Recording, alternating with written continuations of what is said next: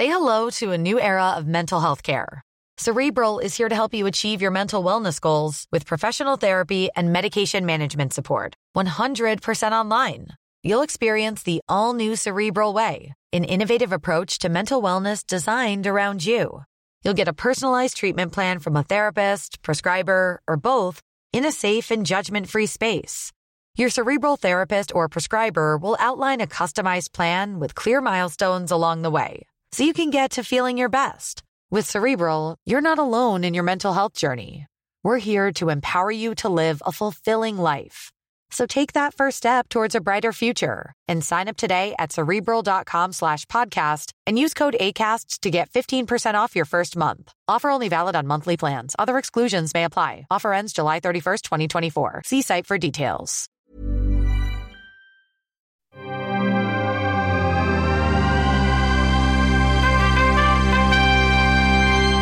Wop, a doo, a. Steven, arrête s'il te plaît, j'ai jamais pu encadrer Michel Legrand. Salut Ciné, votre rendez-vous avec le cinéma qui sous ses dehors des têtes frustes et pointilleux et finalement avant tout amateur des plaisirs simples de la vie, une bonne intrigue, du mystère, de l'humour, du suspense, de l'assemblage de talents, donnez-nous au moins ça et nous baignerons dans la félicité. Encore faut-il que ces ingrédients souvent promis par de nombreux films se retrouvent réellement à l'écran, sinon notre rage et notre courroux seront à la mesure de notre déception. Ceci étant posé, voyons comment s'en sort une sortie du moment, j'ai écrit deux fois sortie, euh, qui justement s'arrive avec ce genre de promesse. C'est un couteau tiré de Ryan Johnson ne riez pas, dont on va causer avec un trio de critiques dont la rigueur et le flair, je regrette ces mots, n'ont rien à envier à Hercule Poirot, David Honora, salut David. Moi j'ai noté esthète c'est pointilleux.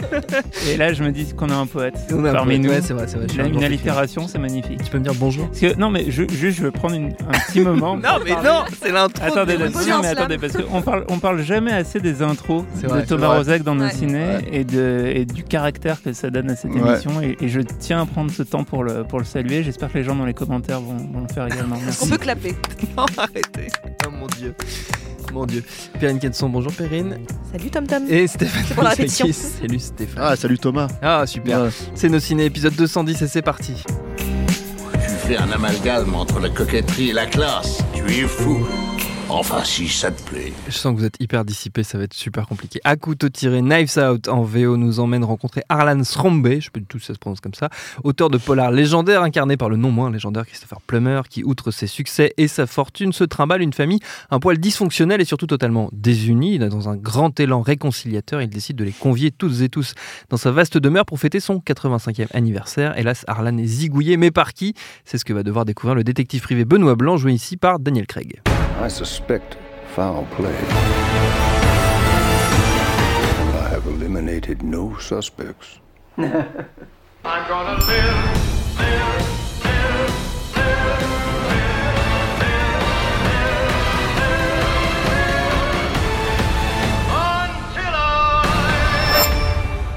What is this? CSI KFC?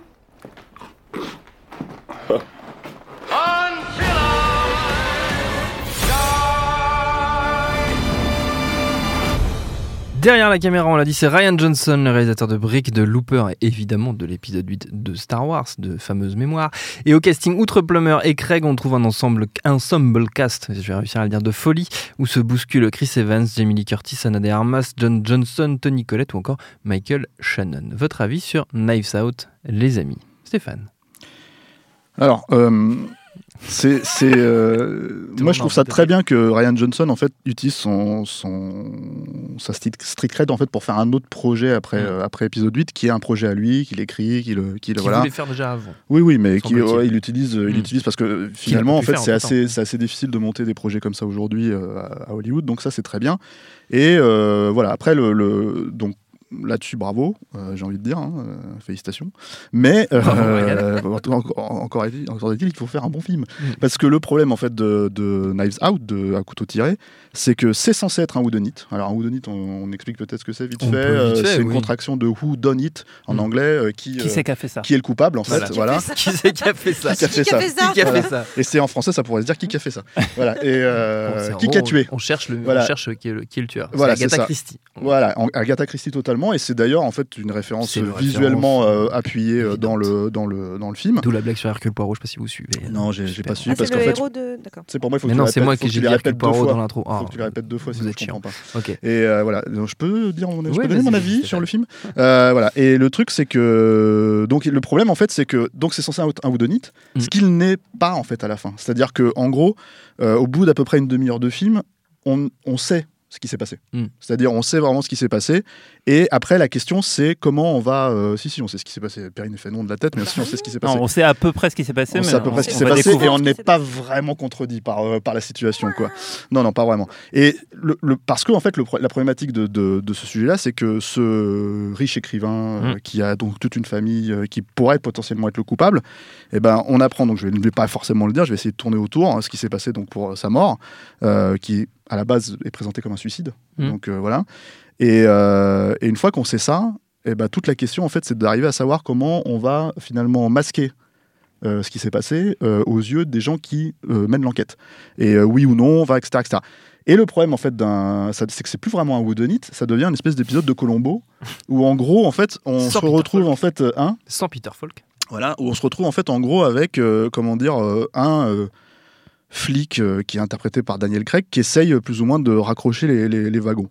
Euh, ça, c'est le premier truc. Le deuxième truc, euh, c'est un film qui dure deux heures et quart, que moi je trouve extrêmement mal conçu, c'est-à-dire dans, dans la façon dont il dévoile les choses aux spectateurs, en utilisant certaines idées qui pourraient être vraiment, euh, comment dire, des bonnes idées, mais qui sont absolument mal exploitées. Je, je m'explique. Euh, déjà, il faut savoir un truc. Si vous aimez les trucs à la Christie, moi j'adore ça. hein, les, les, quand j'étais gamin, je lisais que ça, des, des, des- des romans d'Agatha Christie. Je trouvais ça génial en fait de, de, de, de se poser. C'est un vrai genre en fait. Mm. hein, euh, euh, voilà, le whodunit. Et euh, si, si elle l'a pas créé, en tout cas, elle l'a vraiment popularisé. Elle en a, elle en a donné vraiment les règles parce que c'est un genre à règles, hein, comme Mm. tous les genres. Voilà. Et en fait, lui, il les bafoue, mais complètement, hein, Ryan Johnson, parce que. En gros, euh, euh, l'un des plaisirs, un des vrais plaisirs en fait de ce film-là, de, de, de ce genre-là, euh, ce que tu ne retrouves absolument pas dans ce film-là, c'est de savoir en fait que ça va être un jeu de massacre au bout d'un moment. Hmm. C'est-à-dire que en fait le tueur va recommencer.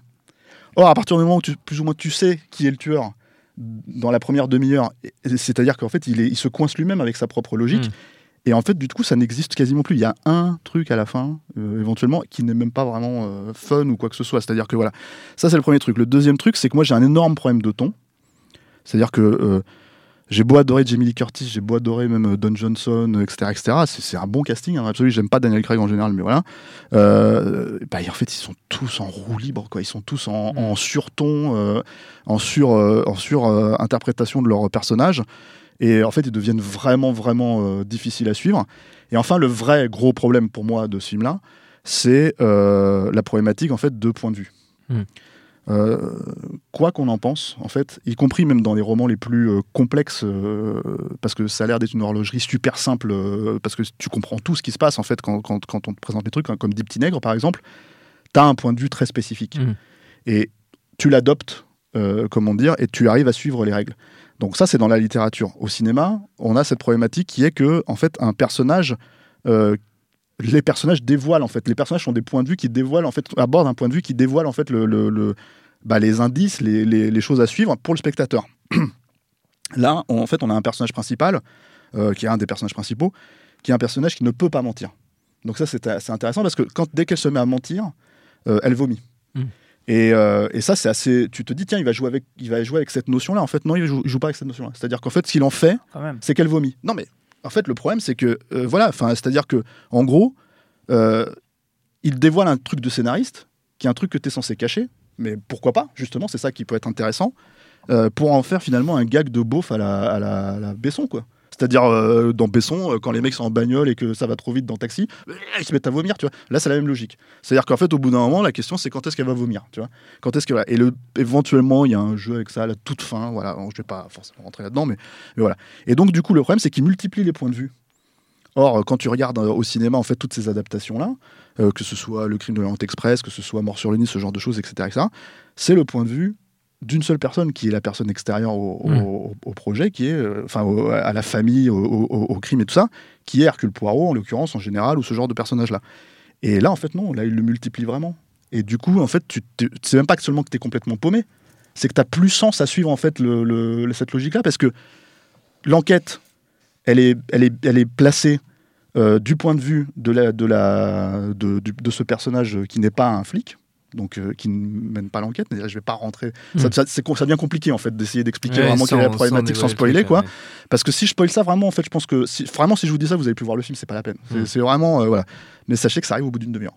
Et, euh, et le problème, c'est bah oui, mais si, il faut. enfin, à un moment donné, je, je peux aussi donner mon point de vue sur le film. Je, Mais je suis, mais j'ai le droit de réagir. oui, bah, Avec des gestes. voilà. Non, mais c'est parce que les gens voient pas, c'est de la radio, euh, Perrine. C'est vrai. Et, euh, je, donne- je- je transmets par les ondes comme Voilà. ça. Et, et donc la problématique, en fait, elle est là. C'est-à-dire qu'en fait, le nœud du problème, c'est que comme le personnage, de, le point de vue principal n'est pas Daniel Craig, qui est la personne qui, qui, qui mène l'enquête, et il y a deux autres enquêteurs aussi. Alors, eux, c'est carrément, ils sont aux choux, ils sont aux fraises, hein, tu vois, c'est pas la peine, on les oublie. Ouais, quasiment, ils, servent, ils, servent, Stanfield. ils, ils servent- ils servent- ils servent à rien. hein. Littéralement, ils servent à rien dans le truc.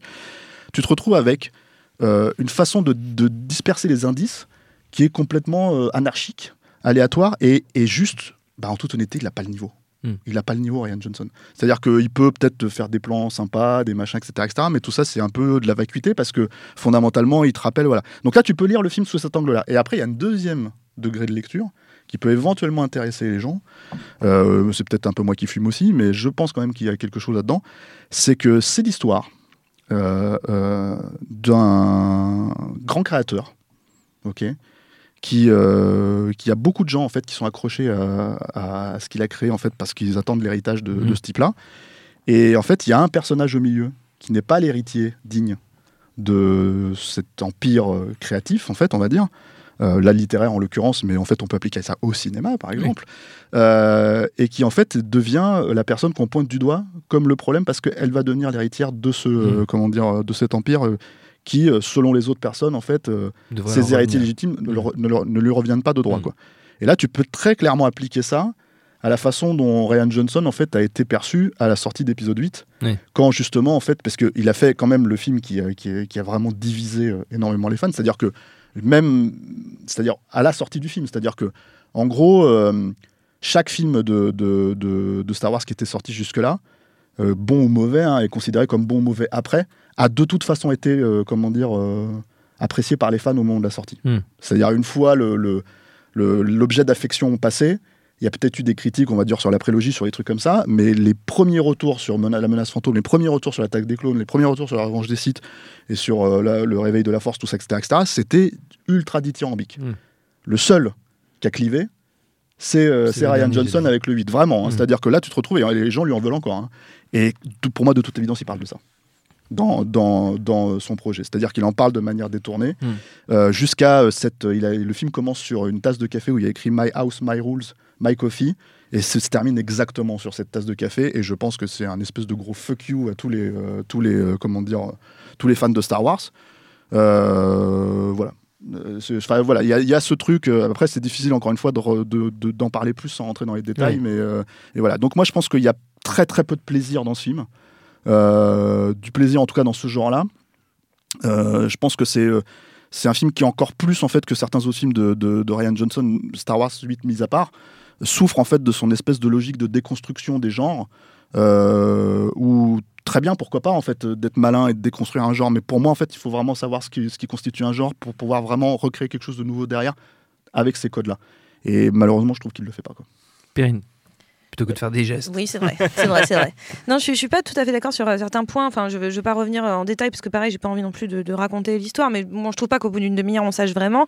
Et euh, je, je suis pas tout à fait d'accord sur l'idée de, de cette fameuse histoire où la, la- la- la jeune fille jouée par Anna Dermas euh, euh, vomit à chaque fois qu'elle doit dire la vérité. C'est un peu comme Simon quand il est trop content dans la Cité de la peur. Mais voilà, mais je trouve pas que ça soit un, un gag ou quoi que ce soit. Je trouve que ça sert plutôt en fait le, le- le- le propos du, du film. Après, au niveau de sa construction, c'est vrai que ça commence comme un Agatha Christie, ça continue au Colombo et ça se termine en, en Sherlock Holmes dans la maison du Cluedo, à peu près. Avec un pitch un peu à la succession, euh, la série là, de, de- de HBO. Donc on a un peu un, un gloubi-boulga de, de, beau- de beaucoup de choses et de beaucoup d'influences. Et c'est vrai que moi je m'attendais, j'avoue, à m'amuser beaucoup à regarder ça, mais Mm. énormément, comme, comme on peut s'amuser en, en regardant, un- en, en lisant en effet un Agatha Christie ou en, en regardant un épisode de Sherlock Holmes ou, euh, en, ou en, jouant au Cluedo, au Cluedo potentiellement. Et le fait est que j'ai pas, eu, j'ai pas eu ce plaisir-là. Je l'ai pas eu totalement. Moi, euh, les, les, acteurs en roue libre, j'avoue, ça m'amuse un petit peu. Je me suis dit, oh bah ils s'amusent bien, bon bah tant mieux pour eux, c'est cool. Je suis contente de les voir sourire, surtout de voir des acteurs qu'on a vus dans des rôles plus dramatiques récemment, d'un seul coup lâcher la bride. Oui. Euh, bon bah ça, ça m'amuse euh, un, un tout petit peu aussi, cette espèce de contre-pied. Euh, mais c'est vrai que je me suis sentie un peu exclue, purement pour le coup spectatrice de tout ça. Là où j'aurais aimé, moi-même, comme quand je regarde en effet des, des, des, des morts sur le Nil ou autre, moi-même me creuser la tête en fait. C'est-à-dire qu'est-ce que je suis en train de regarder quoi Hmm. Qu'est-ce que, que- est-ce que je peux se sol- passer, que je peux résoudre l'affaire moi aussi Et donc là, je n'ai pas ce truc-là. Je suis vraiment très spectatrice parce qu'en fait, je pense que non seulement euh, je suis assez d'accord avec toi sur le fait qu'il y a une déconstruction du genre et que pour le coup, euh, on aime, on n'aime pas et moi pour le coup, je suis pas trop là-dedans. Mais surtout, il y a un propos, euh, pour moi, un peu politique dans le film. Et euh, je suis pas sûre sûre que euh, ça soit totalement nécessaire euh, avec ce, ce- type-là, ou en tout cas avec ce film-là en particulier. Il y a un propos politique. Alors, j'avais pas du tout vu l'histoire, pourquoi pas, du, du, du, fuck you euh, aux fans de Star, Star Wars, Wars, et je trouve ouais. que c'est une interprétation plutôt euh, intéressante. Bah, en fait, il l'a dit. Ah, il l'a dit? Ah, d'accord. dit- en fait, il a dit ça me permet de régler mes comptes avec, euh, Ah, d'accord. avec le fandom, en fait. Mais il l'a il l'a pas expliqué en quoi, mais euh, il l'a dit il y a un an déjà. hein. Ah d'accord, donc j'avais pas, j'avais pas lu, mais je trouve que c'est plutôt une interprétation euh, euh, intéressante en tout cas. Et le, mais il y, a un- il y a un propos politique, en effet, c'est que effet, tout le monde s'amuse dans ce film, hein, tout le monde s'amuse bien, sauf un seul personnage, celui d'Anna de Armas, qui, euh, qui fait un peu la gueule pendant tout le film. Et en même temps, c'est en effet c'est le personnage étranger dans l'histoire, au-delà du, du, du- Hmm. de l'enquêteur euh, qui est joué par Benoît Blanc. Et euh, en fait, on pourrait voir ça. Elle, c'est l'étrangère, mais l'étrangère dans tous les sens du terme. Elle est d'origine. D'ailleurs, c'est assez marrant ce truc-là où à chaque fois, elle est équadorienne, non. euh, elle est guatémaltèque, non. Elle est, euh, elle est brésilienne. Enfin, tous les pays d'Amérique du Sud y passent à chaque fois qu'on doit la qualifier. Donc, c'est pour dire à quel point on s'en.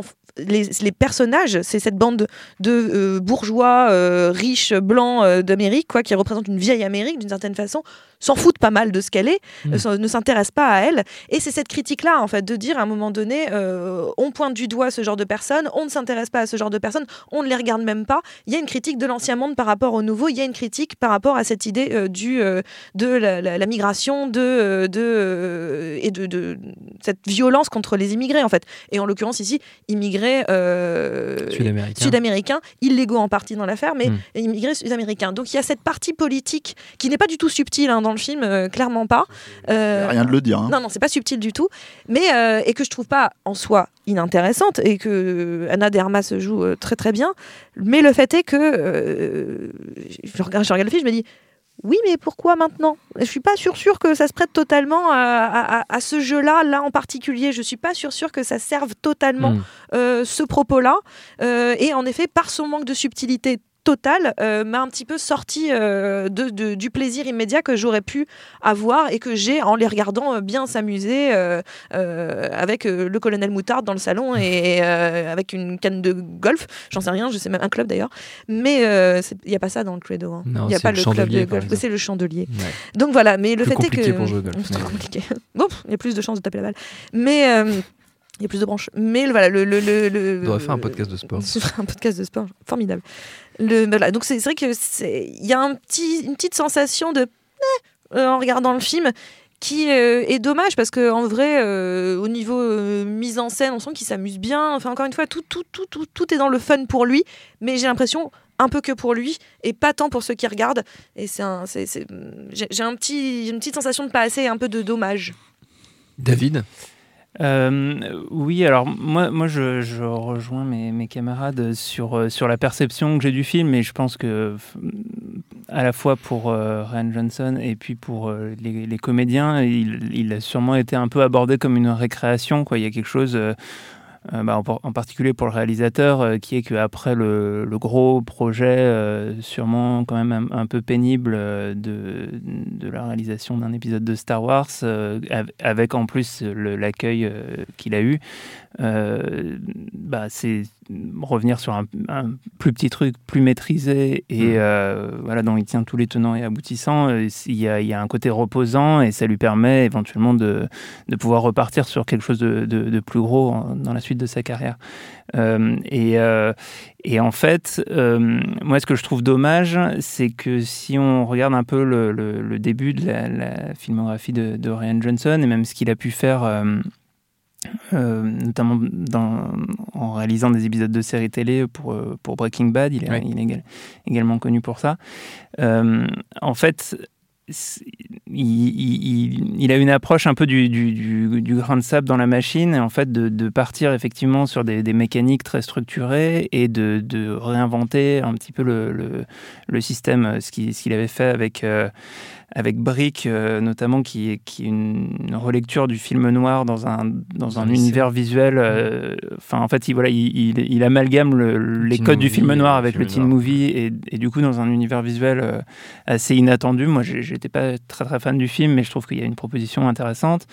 Euh, avec Looper, euh, il y avait aussi eu, euh, enfin en tout cas, on en parlait avec Stéphane sur les, les- la, la première grosse partie du film, un- Mm. un- une approche sur les, les- les films de paradoxe temporel qui est, qui est hyper forte, hyper, hyper bien tenue et qui, bah, après qu'on aime ou qu'on n'aime pas, moi j'aime plutôt bien ce qu'il en fait dans Looper. euh, euh, bah, en fait, dépasse complètement ça, transcende comme, et raconte beaucoup d'autres choses en fait euh, après ça.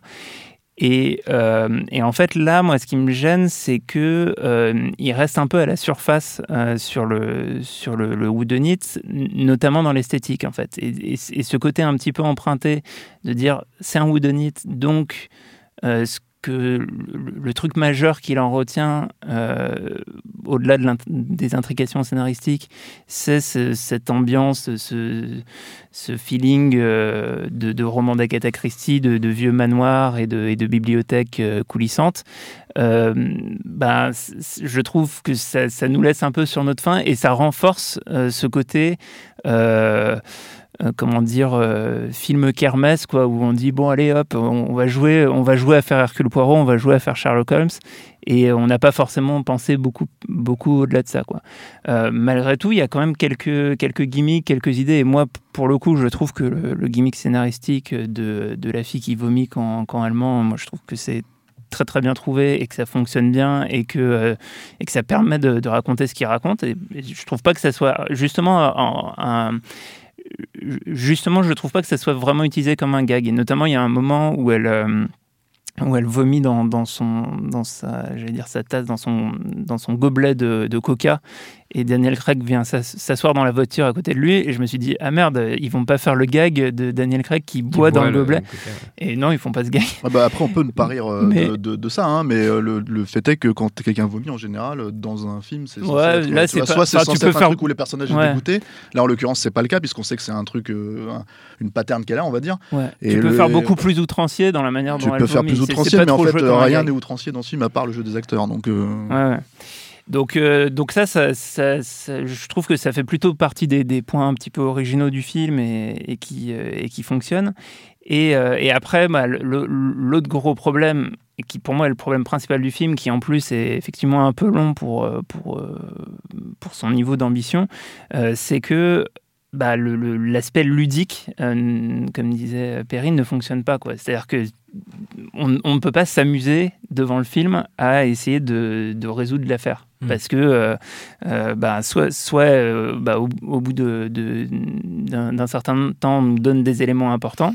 Donc euh, bah, ça, bah, on oublie, Ouais, on n'a pas eu le temps de le résoudre. Forcément. Et, euh, et ensuite, euh, tous les éléments à, à- à découvrir nous sont donnés euh, petit à petit, et il n'y a pas du tout ce plaisir de dire ah mais j'ai plusieurs théories, machin, Hmm. etc. C'est euh, c'est confis- confisqué au spectateur, et ça c'est vraiment frustrant. Euh, après, voilà, on retrouve une, une galerie d'acteurs qui qui chacun sont, sont plutôt à l'aise, qui et, et alors moi j'irais même jusqu'à pousser en fait le le, le parallèle dont parlait Stéphane euh, avec l'expérience de, de Ryan Johnson avec euh, Star Wars, c'est on peut alors inventons un jeu sur le film pour le rendre plus intéressant, mais on peut essayer de s'imaginer dans les personnages qui est qui, qui est Kathleen Kennedy, qui est J.J. Abrams dans l'affaire, etc. Et il y a et il y a possibilité de, de trouver des, des alter ego euh, dans, dans tout le panel de personnages. Euh, donc euh, voilà, cet aspect-là peut vraiment être une lecture en fait qui enrichit le film. Et si vous allez voir le film, allez-y en pensant avec, à ça. Avec, avec ça en tête. J'ai juste à oui. revenir parce que tu, tout à l'heure tu, tu parlais de, de comment dire de Ryan Johnson qui fait un mélange des genres et qui déconstruit pour mettre dans d'autres genres. Comme tu l'as dit avec Brick par exemple ou, avec Looper. Et il y avait aussi euh, les, les- les- une arnaque presque parfaite. que euh, je n'ai pas vu. Brothers Bloom. Et je, je voulais juste enrichir tout à fait ce que tu disais, c'est que Brothers Bloom, c'est une rom-com dans un film d'arnaque en fait. Mm. Et le, donc expliquer aussi euh, le, le- le rapport euh, de, de- de- de- des relations amoureuses et du film d'arnaque, euh, et qui est absolument, euh, pour le coup, assez délicieux, parce qu'aussi aussi moins euh, ambitieux. Bon, Oui. en effet, c'était le Ryan Johnson d'avant Looper, d'avant évidemment Star euh, Wars. Star Wars. Mm. Donc on est dans un Ryan Johnson moins connu, hein, et euh, mais qui euh, s'amusait beaucoup. Donc il y avait euh, Adrienne Brody, euh, Mark Ruffalo et euh, Rachel Weisz dans le film.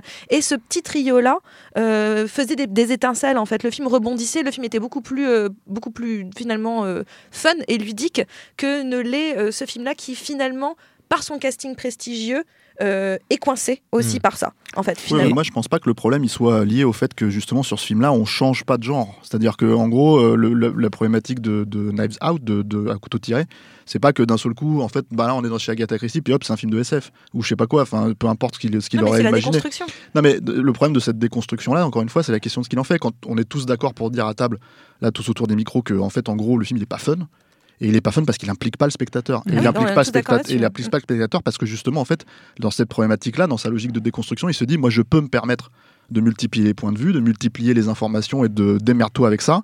Et du coup, en fait, la problématique, justement, c'est là où moi je suis pas d'accord avec vous sur le personnage qui vomit, c'est que, en fait, c'est juste une, une bouée de sauvetage éventuellement. Tu vois, c'est juste pour lui une bouée de sauvetage pour attraper le truc, pour se dire merde, comment je vais faire mon coup, quoi. Sauf que tu as envie de lui dire, tu sais, t'as pas besoin de cette bouée de sauvetage à la base, Mhm. c'est juste ça que tu utilises, plus des gags, hein, parce qu'il y a quand même des gags autour de ça. Euh, bah ouais, enfin, en fait, en gros, si tu veux, t'es perdu. Après, qu'il qu'il change pas de genre. Le fait qu'il change pas de genre ou qu'il ne ré- réinscrit pas ça dans un autre genre, pour moi, c'est pas du tout ça le problème sur celui-là. hein. Mais après, je suis d'accord avec toi. Le fait est, ce qui est pas très fan aussi, c'est que finalement, par cette déconstruction, il nous explique que beaucoup de gens ont vu du Whodunit, ont lu du Whodunit avec euh, Agatha Christie ou autre. Et l'idée, c'est euh, bon, bah, vous savez que je sais que vous, nous savons que vous savez. Enfin, l'idée, c'est qu'on sait trop, quoi. Mm. Mais ce qu'il comprend peut-être pas, en fait, finalement, enfin, je sais pas s'il comprend pas, mais ce qui finalement, euh, par le fait qu'il sait qu'on sait que tout le monde sait, euh, et ben le fait est que euh, c'est compliqué cette phrase, mais voilà, le fait est que moi, c'est le plaisir que j'en ai de savoir que Ouais. je sais en fait. C'est-à-dire d'avoir ces codes-là, mine de rien, bah, c'est ce qui m'amuse. Et donc finalement, je suis pas sûre sûre d'avoir envie de voir quelque chose qui me déconstruit ce qui moi m'amuse Hmm. dans, dans, dans le film en fait, Et dans le, Et, dans, le style. Non, je, voulais juste parler d'un- aspect en revanche qui, qui m'a plu dans le film, mais qui, bon, pour tout ce qu'on a expliqué, malheureusement, n'est pas euh, vraiment bien mis en valeur. Mais il y a, il y a une, euh, un, petit fond moral en fait qui est, que je trouve euh, intéressant et qui est pas si fréquent euh, en fait euh, à notre époque. Euh, C'est qu'en fait, il fait le Enfin, il, met, en, il met en, en avant une vertu qui est, qui est le fait de ne pas être cynique et, et d'être, euh, euh, comment dire, de, de bonne foi. Et, euh, en fait, je, pense que, y a, et c'est pour ça aussi que, bah, on, on imagine que Ryan Johnson, lui, se, se projette dans le, dans le personnage de la jeune infirmière. Qui, qui vraiment incarne ça, c'est-à-dire qu'elle elle se retrouve dans, dans les emmerdes parce qu'elle ne joue pas le jeu du cynisme de tous- Mm. tous les gens qui l'entourent. Et, euh, et moi, c'était vraiment. euh, J'avais eu l'occasion d'interviewer, euh, de l'interviewer au moment de la sortie de Looper, donc avant, avant qu'on sache qu'il allait euh, réaliser un Star Wars. Et, euh, et, il avait tout un discours sur, sur euh, les- le, le fait que les, euh, les frontières entre le cinéma indépendant euh, et euh, le cinéma de studio étaient en train de se brouiller. Il avait plein d'espoir. À l'époque, il m'avait parlé de, euh, du mec qui avait réalisé Chronicle et il, avait, il se disait que, que Ah. peut-être. Non, mais voilà. Et, et il, Le a eu sa, il a eu sa propre expérience avec, avec les gros studios. Euh, Et avec Star Wars, puisque c'est les de Star Wars. et avec Aussi. Star Wars, exactement. Et, et en fait, euh, bah je, je- enfin, en tout cas, il m'a vraiment fait l'impression d'être un mec justement pas du tout cynique et je pense qu'il s'est fait un peu bouffer par la C'est exactement machine euh, pour, pour ces. Mais moi, je, je pense que c'est un mec qui est pas Et- cynique, mais par contre, je pense qu'il a un côté destructeur, en fait, d'où il se rend peut-être pas forcément compte. Et C'est-à-dire que dans sa déconstruction des, des genres, en fait, la problématique, c'est de reconstruire derrière. Le problème de, de Mm. l'épisode 8, c'est le, le- le point C'est terminal, je pense, du truc. C'est-à-dire qu'en gros, euh, euh, il déconstruit totalement ce qu'a fait euh, J.J. Abrams, ce qui pour moi est très bien, parce que je déteste euh, le réveil de la force, je trouve ça à chier. Mais euh, le truc, c'est que. Mais le problème, c'est qu'il construit rien derrière, c'est démerdez-vous. Puisque de toute façon, je vais pas faire épisode 9, démerdez-vous. Mm. Et là, tu te dis, bah, d'accord, très bien. Donc, moi, je, pour le coup, un film comme épisode 8, il m'énerve pas autant que les fans. Mais disons que le problème, c'est que tu as envie de dire, mais si tu es un vrai cinéaste, il faut que tu pousses derrière le truc et que tu reconstruises quelque chose derrière. Et, c'est là où, que ce soit dans celui-là, que ce soit même dans Looper, parce que moi, j'aime beaucoup la première, la première partie de Looper. La deuxième partie, pour moi, elle est vraiment faible par rapport au reste. C'est-à-dire que même en revoyant le film, je me dis, mais d'accord, tu as voulu aller là, mais c'est moins bien, c'est moins intéressant, c'est moins, euh, c'est- moins même maîtrisé, quoi, tout simplement, quoi. Et voilà, bref. Euh, oui, et non, et je, je- je voulais juste ajouter un tout petit truc, mais en fait qui va déboucher un peu sur la reco. Donc, euh, Ah bah c'est très bien. Écoute, on, on enchaîne sur on la enchaîne reco. sur la reco, mais oui, de- de faisons manière ça, complètement David, de manière ton complètement travail. On est- fait mon boulot. On est chez Patrick Poivre d'Arvor. C'est ça, c'est ça. c'est- Il faudrait qu'on parle des Ah, conclusions aussi maintenant de nos ciné. Est-ce qu'on a parlé Ouais, des intros euh, c'est un que peu t'as moins un bien mot à dire sur les conclusions les Les intros. conclusions sont moins bien que les infos. C'est mais c'est ça, c'est l'histoire un de peu ta le. Ryan Johnson du podcast quelque part. C'est ça que vous voulez dire, bande de salauds. Pas du tout, moi j'ai rien dit. Non, alors moi j'ai- j'avais euh, j'avais deux j'avais deux recos, euh, une euh, la conne. si c'est vrai. Ah Non, bon, j'ai- ah bon, vas-y alors. Euh, J'avais deux recos, une qui a, qui- qui a été euh, à moitié spoilée par euh, Perrine tout à l'heure en évoquant euh, Succession. C'était ma c'était euh, c'était ma reco. Euh, la, la- la série euh, Succession d'HBO dont la saison 2 vient de s'achever, qui pour moi est la- vraiment la, la meilleure série du moment, euh, qui raconte euh, en gros c'est euh, c'est l'histoire euh, d'une famille mais vraiment très très riche euh, comme on n'en a jamais vu quoi. C'est des méga méga riches et les 1% des 1%. Euh, inspiré, euh, on est quelque part entre les, les Trump et les Murdoch. Oui, c'est inspiré de la famille Murdoch surtout, Ouais. je crois. ouais. Et euh, donc en fait, c'est un magnat des, des, euh, des médias. Euh, qui arrive euh, un peu à la fin de sa vie, il commence à avoir un peu des problèmes de santé et, euh, et son entourage familial et ses enfants, tout le monde veut, se demande un peu qui va lui succéder à la tête Mm. de l'entreprise et il y a des rebondissements dans, dans tous les sens et c'est massacre. c'est extraordinaire, donc c'est pas du tout un whodunit ou quoi que ce soit, mais en tout cas, le, en revanche, il y a ce, ce- cette même sale ambiance euh, de, des- des Hmm. familles qui se, qui se disputent autour de, de l'héritage et des enfants odieux, etc. Donc ça, tu te délectes de détester ces- tous ces personnages, tous plus euh, Horrible. euh, horribles les uns que les autres.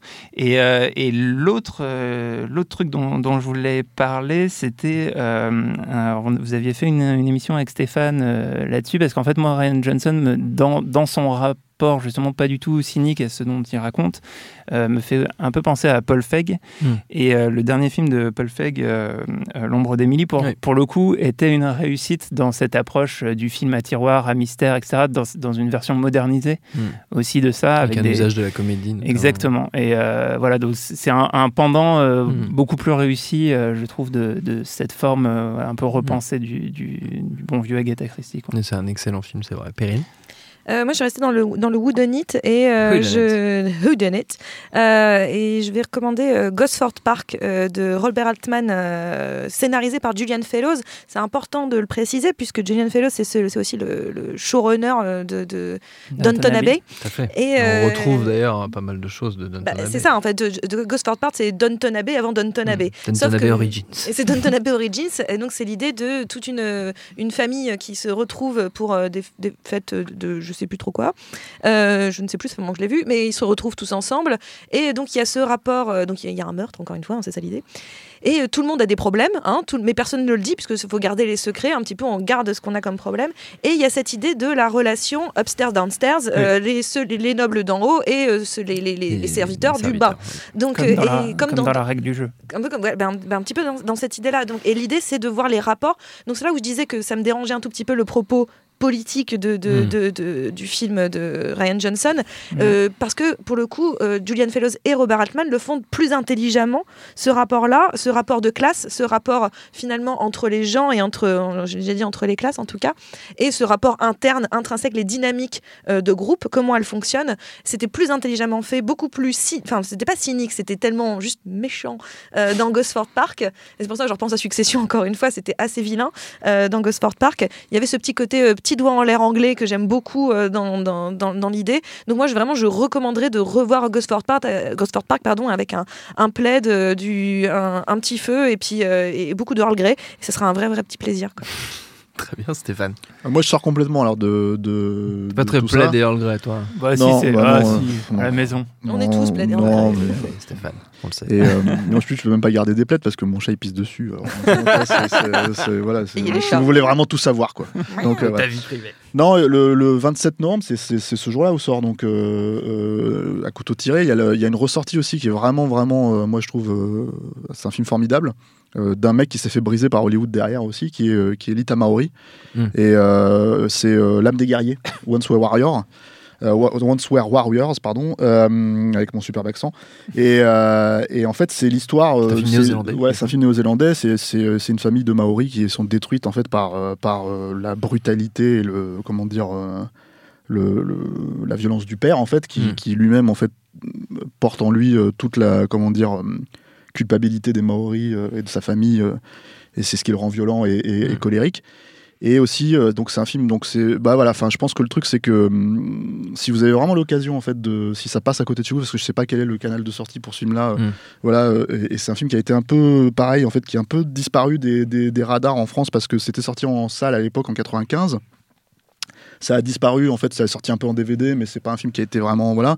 Et comme le réalisateur a pas fait une carrière euh, faramineuse derrière, parce qu'il est quand même réalisateur de Triple X2 et d'un James Bond, euh, de, de, et pas le meilleur en plus, enfin, de, trucs avec euh, Pierce Brosnan, là, Die Another Day.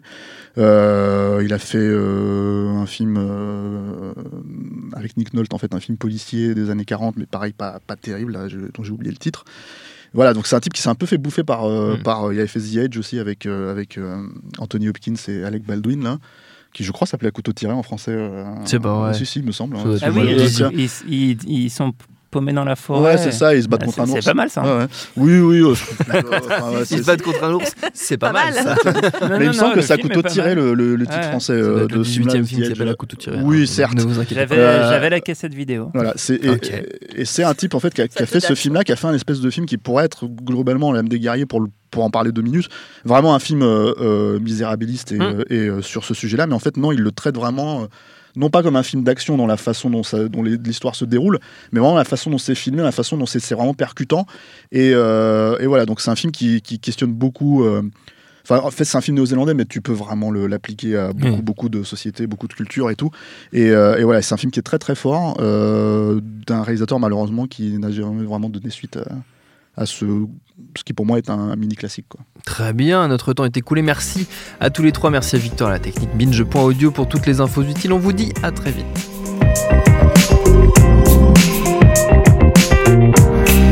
Tu fais un amalgame entre la coquetterie et la classe. Tu es fou. Enfin, si ça te plaît.